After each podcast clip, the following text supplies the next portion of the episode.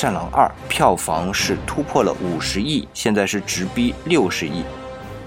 这可以展现我们的中国梦大国崛起的姿态。西方古典时代的婚姻制度是男女平等式的情人模式，我们得有个大国人的范儿。那这个范儿，它应该是战狼范儿。在文化心理层面，其实我们和原来的人面对的世界太不一样了。无聊，有聊，无聊，有聊，无聊，有聊，无聊，不是有聊。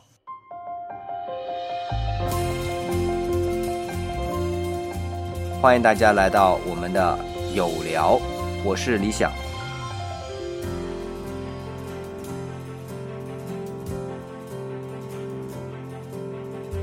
今天请来的嘉宾啊是王彻，独立职业的拉康派大同宗精神分析师，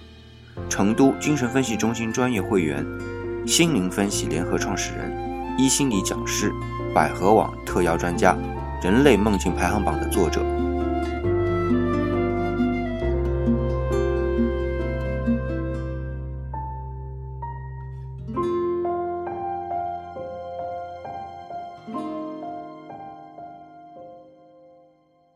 今天很高兴啊，我们请到了一位很神秘的人物啊，他叫王彻，是精神分析师。大家都知道啊，理想一般邀请的嘉宾都是心理工作者，但是呢，王彻除了是心理工作者之外啊，还是道门中人，呃，很神秘吧？那王彻能不能给我们有聊的听众打个招呼啊？有聊的朋友们，大家晚上好！第一次参与我们有聊的节目哈，诶，这个呃，感觉到非常的兴奋的。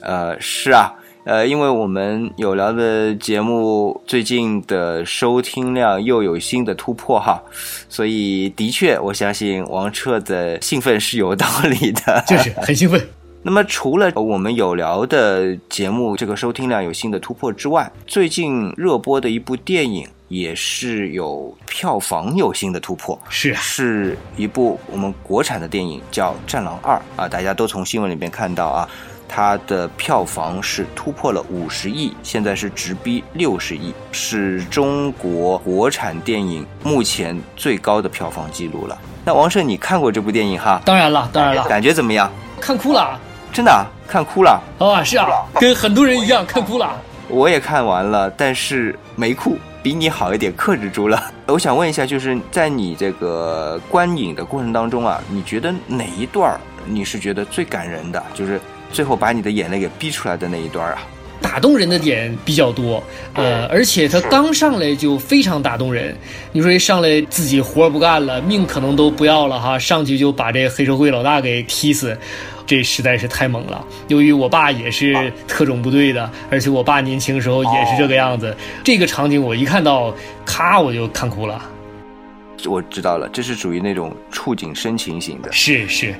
那我们扯开一下话题，就是我们中国人民解放军的那个特种部队，是不是每一个人都像《战狼二》里边冷锋呃这样的一个角色，个个都那么厉害啊？还是说，呃，是各有分工什么的？就每个人专攻一项，还是说都是全能，就像零零七那样的？我听我爸给我讲，那他自己是海军，就是干他们自己海军的事儿吧。但战斗能力，这种特种部队型的都挺强的。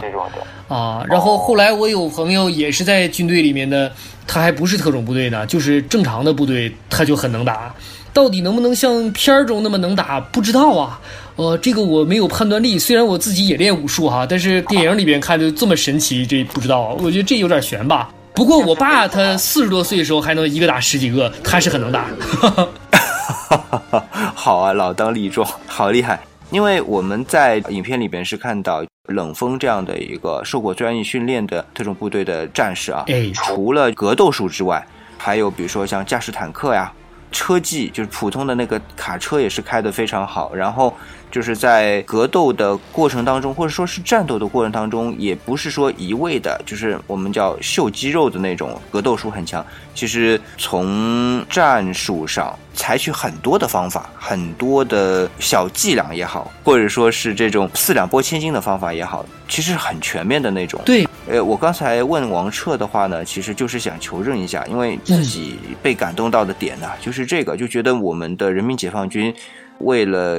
保家卫国，真的是训练非常的艰苦，那么多的技术，那么多的能力，都是培养的非常全面，所以在这一点上，理想其实就已经挺感动了。然后影片当中我们会看到很多的人道主义的内容。冷锋是作为一个编外的，对吧？对，一个已经丧失了军籍的人，是这样的一个角色，在执行的任务当中，还是兼顾到了很多我们非洲同胞，包括像救助食物啊，或者是医药啊这些东西，想到的还是非常全面的哈。对，像刚才王彻说的，丧失了这个军籍，但是还是会被授权去展开营救活动。但是在这一趴来说，理想总觉得不是特别真实。王彻有什么样的看法？我的看法是一致的，基本上到这样的地方，就和美国大片里边的这种个人英雄主义啊，美国英雄的路数就一样了嘛。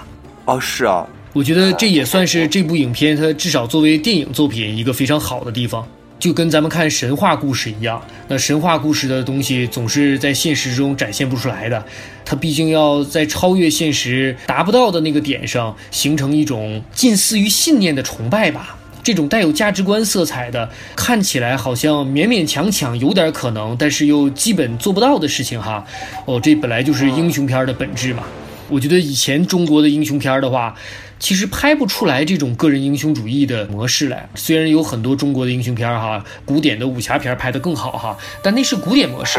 呃，新型的个人英雄的这样的模式的话，几乎拍不出来啊，顶多是警匪之中的就看起来很苦逼的模式哈。但这个就不一样了，这个简直就是一个看起来是个人，但其实是个超人。他不管是运气也好，还是能力也好，就算是能力不够的时候，都可以立刻转换成好运气，然后就能力又够哈。尤其是他最后这个片尾跟最终 BOSS 对决的时候哈，简直就是《圣斗士星矢》的小宇宙爆发嘛！突然之间，哎，马上就不行了，但是一下子又行了哈。啊，这个是《圣斗士星矢》。哈哈对这个呢，倒是让李想想到另外一个模式，就是古典的希腊神话模式，就是人在最无助的时候。神就来解救了，对这样的这种故事是很多啊，因为好像在故事快结束的时候，就是跟雇佣军的那个大 boss 来进行格斗，基本上最后就处于下风了。毕竟能够真正进入战斗的人不多嘛，除了冷锋之外。还有张翰，还有吴刚，原来也是特种兵的这一位是有战斗能力的。那其他人其实战斗能力几乎是零嘛？对，针对整个雇佣军进行搏斗，的确是能力再强，也还是心有余而力不足。是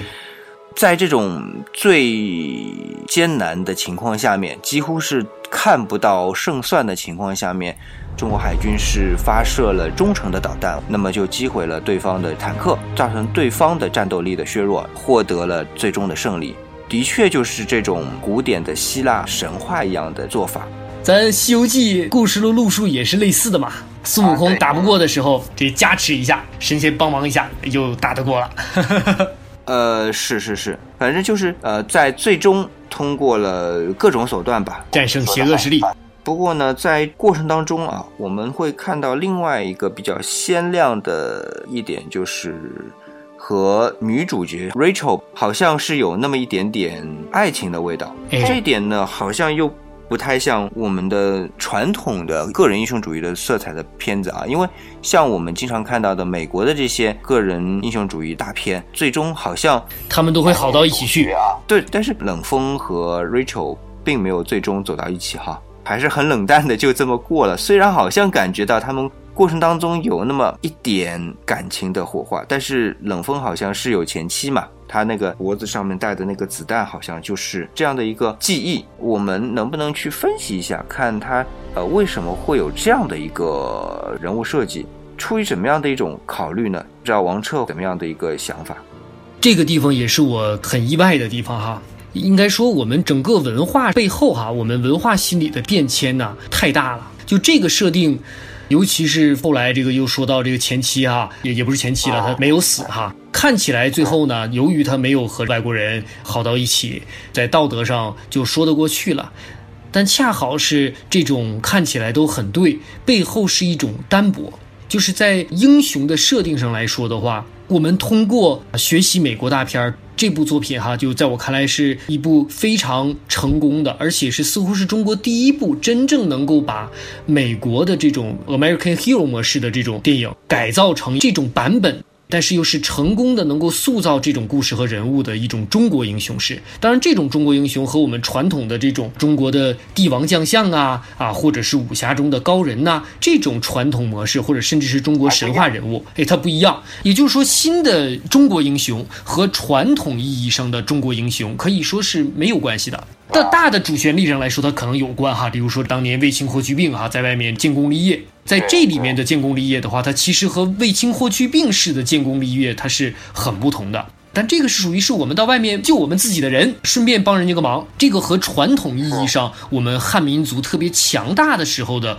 中国英雄建功立业它不同，或者说中国传统的像岳飞那个时代，中国人要相对弱小一些的时候，出了个英雄，然后能够恢复江山哈，哎，这也不同。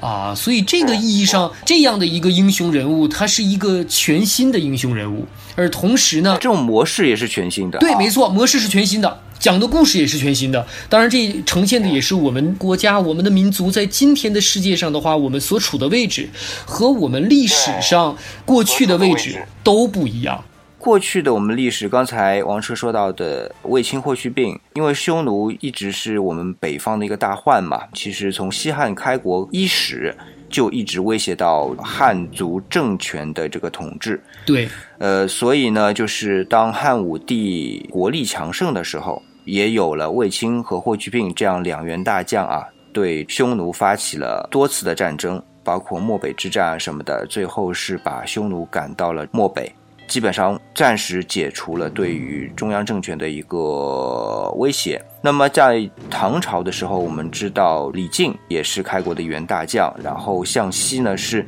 开疆拓土，为唐朝争取来了非常大的一个版图。对，那么刚才王车在讲到的岳飞啊，这个故事大家太熟悉了啊，就是北宋大片江山已经被金朝给占据了。然后呢，在赵构的带领下，重新建立了偏安一隅的南宋之后，那岳飞岳少保就率领他的岳家军奋起反击，来抗击。对我们来说，应该是呃外族入侵的这样的一个英雄人物。那么这样的一些模式，不管是守卫家乡也好，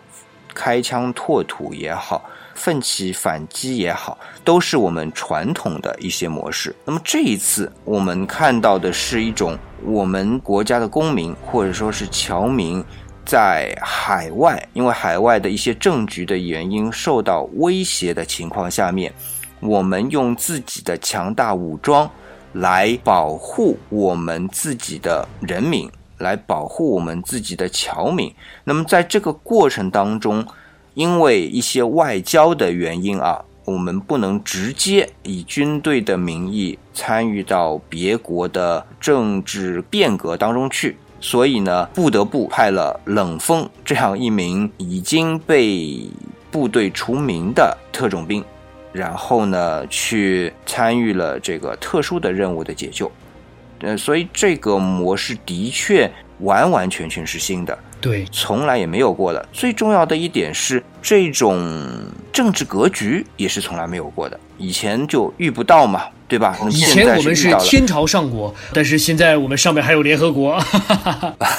是，但是无论如何，这可以展现我们的中国梦大国崛起的一种姿态。对，没错。再拉回来说这个两性关系上哈，第二部作品里面哈，这展现的两性关系恰好是一个新版本的模式，而这个版本至少是不够大气吧？呃，如果对比东西方来说的话，比如说刚才你说到哈，你讲这个美国模式，那美国模式里就好像前一段的这个《速度与激情》，那《速度与激情》的男主人公他也前后哈不止一个女友，那同样遇到这个冲突的时候，他是让前面的女友死翘翘了，跟现在的女友接着好。但他们也面临这个选择问题哈。哎，他们的处理办法是这个。如果换成咱中国古人呢，那这个就根本不是问题。我前面的不管是死是活，遇到了新的就一起来呗。在我们中国古典的这种大男人模式之下，哈，这就根本不涉及这种选择。就好像当年苏东坡啊，对他老婆也很好，然后他的小妾王昭云呢也很好。当他写这“十年生死两茫茫”的时候，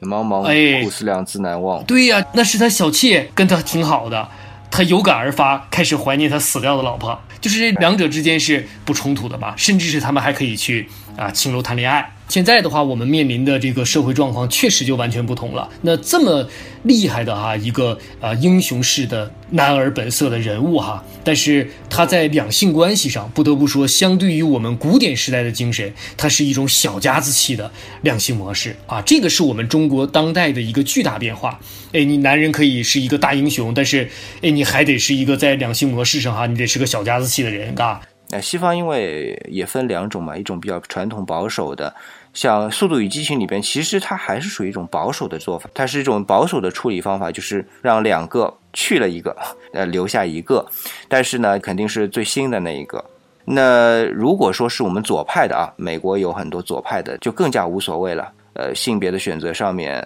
甚至都不一定非得是女的。那么到了中国呢，应该说是官僚阶级瓦解之后。那传统的这种精英阶层，其实也不是整个社会的主宰，而相对来说更平民化一点。对，没错，平民化。两次世界大战让全世界都进入了一个平民社会。对对对。那么这样的一种思维模式下面，对于爱情的忠贞是一个主流的主题。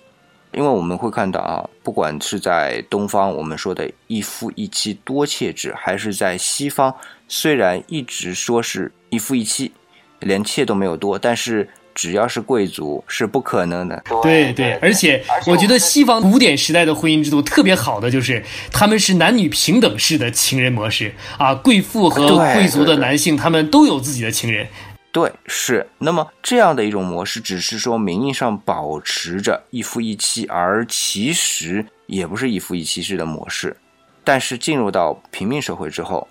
我们就知道，这个就是最标准的一夫一妻。即便是前妻死了，但是我还是要固守这一份爱情，这一份誓言。这应该算是。古典模式解体之前，逼迫的普通老百姓所承受的，或者说不得不拥有的这样的一种婚姻状态，或者是婚姻态度。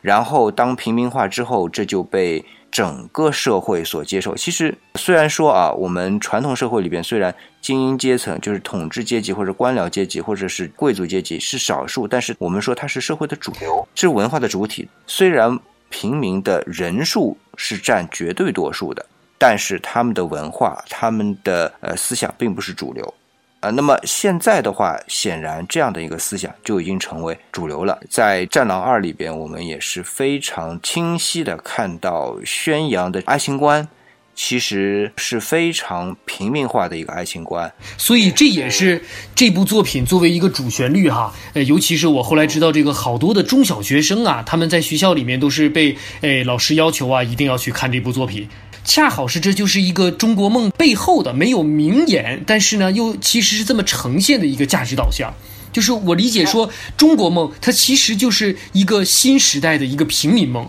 可以说，我们中国古典社会所有的梦都是一个人，不管他是不是贵族，他想要努力成为贵族、成为帝王将相的这样的一个大人物的梦。而现在的梦变成了是，我是个小人物。我就做个小人物，我有朝一日的梦想也依旧是一个小人物的梦想，我不改变这个状况。哎，这是一个平民梦式的这种模式哈，也是在这个意义上，我觉得它真的很新啊，它和我们传统的东西完全不一样。宫廷剧呀、武侠剧呀，其实还是大人物的梦，但这个作品已经完完全全是小人物的梦、平民梦了。对，而且小到是一个已经在编制外的人的梦。对，没错，这也是让我特别感动的地方。平民社会确实是势不可挡，虽然仍然有一部分人可以继承贵族风骨啊，但这肯定只能是少数嘛。而且主流价值观已经是势不可挡的，要变成这个越来越平民化嘛。呃，其实我们回看一下整个社会的进程，我说是主流社会的进程啊。到了十九世纪、二十世纪交界的时候，我们整个主流社会吧，发生了两次大的战争嘛。我们现在说起来就是第一次世界大战和第二次世界大战。那其实第一次世界大战就是贵族解体、利益的分配的问题而造成的。无所谓正义，也无所谓非正义的大搅局，应该是这么说。然后到了第二次世界大战的时候，虽然我们有很多的方面的去解读，不管是从经济上也好，从政治上也好，但是说到底，它是贵族社会解体之后，而没有形成一个新的国际秩序情况下面而引发的一种骚乱。当第二次世界大战的战火最终熄灭的时候，其实就是一个新的世界秩序诞生的时候。从经济上说，我们开始了布林登森林体系啊。那么从社会形态上来看，呃，我们会看到大量的国家制度的形成。大量国家的成立或者独立出来啊，民族主义的这种独立，其实说到底就一个没有贵族了，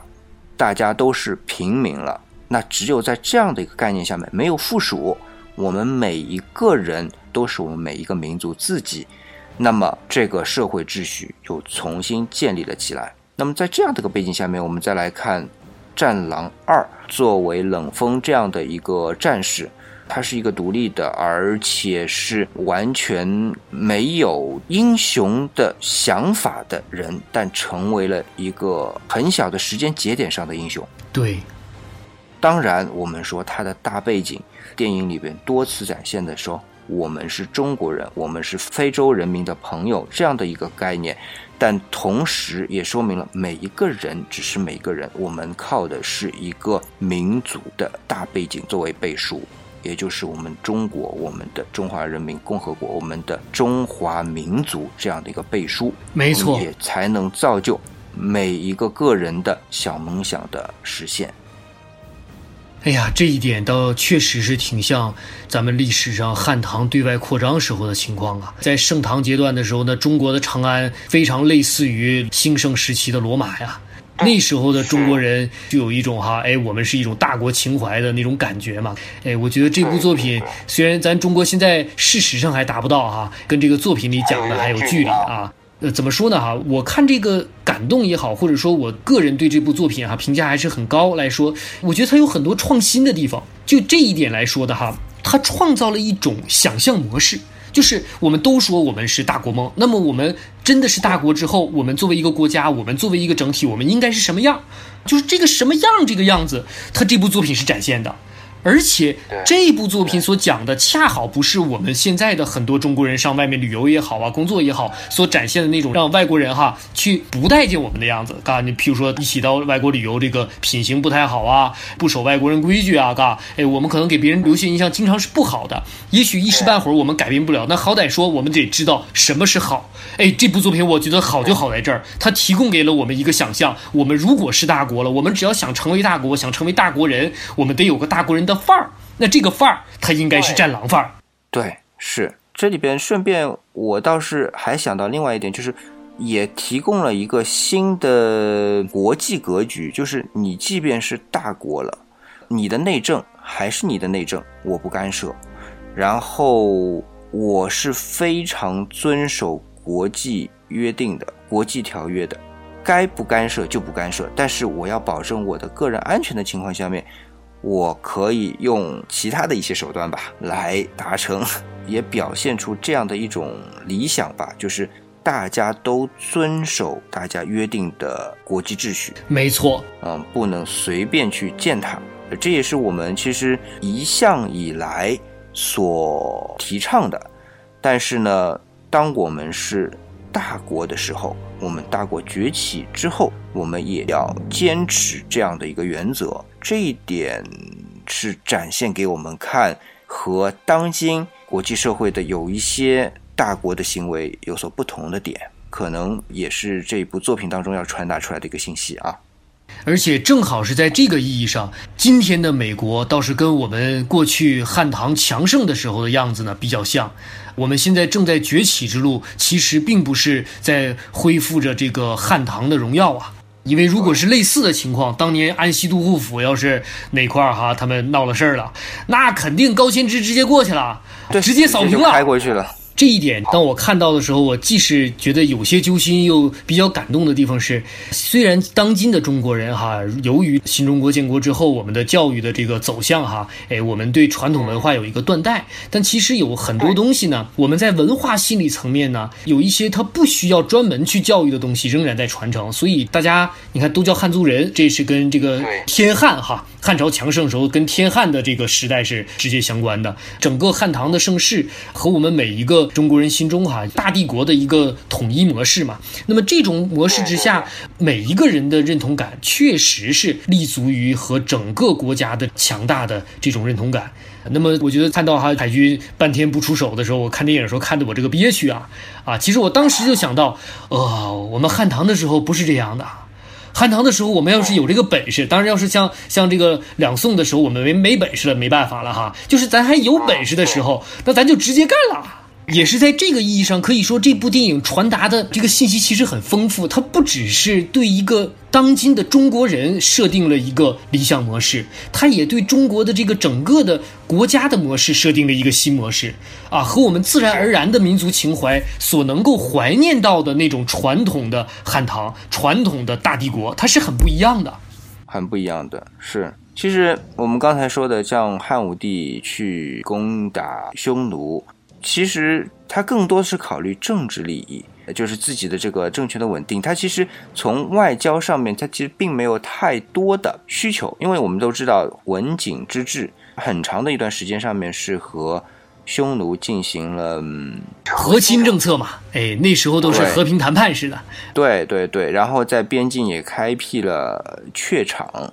所以就文景之治的这一段时间，其实边境总体来说。并不十分的乱，所以为什么我们虽然说飞将军李广啊，在这个文景之治的时代是非常的有名，匈奴也是非常的怕他，但是真正到了卫青、霍去病去攻打匈奴的时候，李广是为什么最后李广难封啊？就是因为李广在真正这种进攻式的战斗当中，他是不擅长的。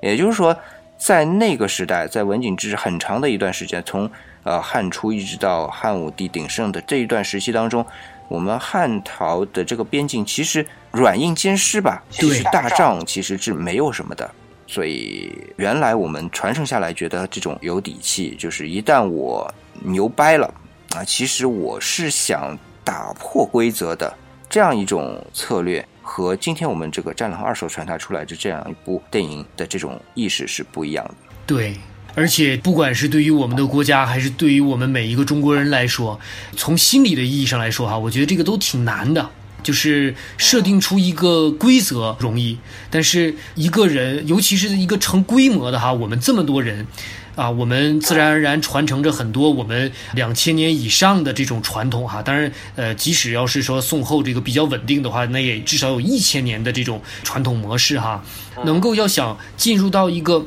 当今的国际规范下和当今的这个世界模式之下，哈，怎么在今天的世界上过一个人的生活，哈，哎，包括我们心理学里面很多讨论两性关系问题、讨论内部家庭问题，这个背后都是这个，就是在文化心理层面，其实我们和原来的生活、原来的人的这个面对的世界太不一样了，整个所有人都得重新开始。呃，我们其实总体就是围绕着我们这部很热播的电影。《战狼二》展开讨论的，从他展现出来的个人英雄主义，然后从他展现出来的这种大国梦，然后从他展现出来这个个人的小个体啊，展现出来的平民主义这样的一些角度来看待这部电影，来讨论它，真的是给我们至少给我理想带来了很多角度的思考。那也难怪啊，这样的一部电影 能够获得超越五十亿、将近六十亿票房的佳绩，它有很多的内涵，值得我们去读，值得我们去分析。感谢王彻啊来到我们的有聊，呃，也感谢理想啊，有聊很好，我还要聊，一定一定，以后有机会我们还会请到王彻来跟我们聊更多的有趣的东西。那今天的节目呢就告一个段落，我们下期再见，下期再见，拜拜，拜拜。